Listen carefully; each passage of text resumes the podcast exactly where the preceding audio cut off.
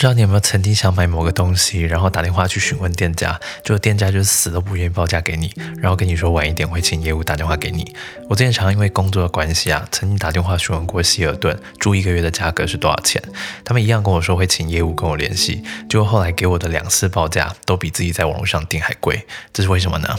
之所以商人在贩售产品的时候价格不愿意公开透明的原因在于啊，商业上有一个常见的操作叫做价格歧视。简单说啊，业务们通常会根据消费者的能力水平去决定相同的商品要不要卖得更贵一点。假设你看起来是有钱人呐，你心中设定的预算是用一万块买到某个商品，而最终业务跟你报价只报了九千块钱，这就意味着业务实际上少赚了一千块。而这一千块啊，我们在经济学上称之为消费者剩余。那么商人们究竟要如何降低消费者剩余，以提升自己的销售额呢？聪明的商人就想到了价格歧视这个办法，也就是他们会把相同的产品卖给一般人便宜一点，但是卖给有钱人就贵一点。